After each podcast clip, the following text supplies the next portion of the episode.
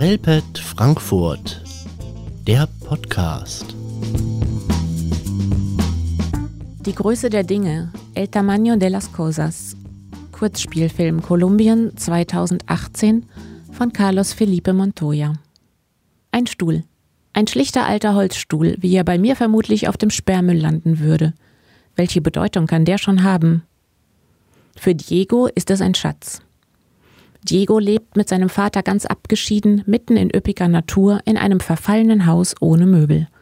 Eines Tages findet er im Wald, durch den er so gerne streift, den alten Stuhl, der für ihn ein echtes Luxusgut darstellt.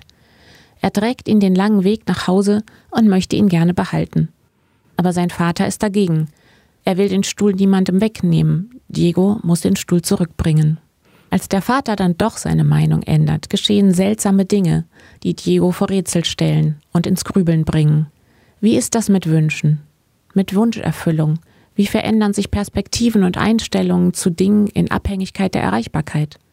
Was bedeutet eigentlich Armut? Wie verhält es sich mit Bedürfnissen? Es sind philosophische Fragen, Lebensfragen, die hier aufgeworfen werden und den Zuschauer nicht so schnell wieder loslassen, die aber viel Raum lassen, um selber zu entscheiden, wie groß man sie denken möchte. Und so kann man den Film altersgemäß auch schon mit Schülern und Schülerinnen der jüngeren Sek 1 Klassen besprechen. Die Größe der Dinge ist es wert, gesehen zu werden, nicht nur wegen der wunderbaren, sorgfältigen Bilder des kolumbianischen Waldes mit verschlungenen Pfaden durch knarzende Bäume, sondern weil er nachhalt und vielleicht auch allein wegen eines Satzes des Vaters. Sei dankbar für das, was du im Leben hast.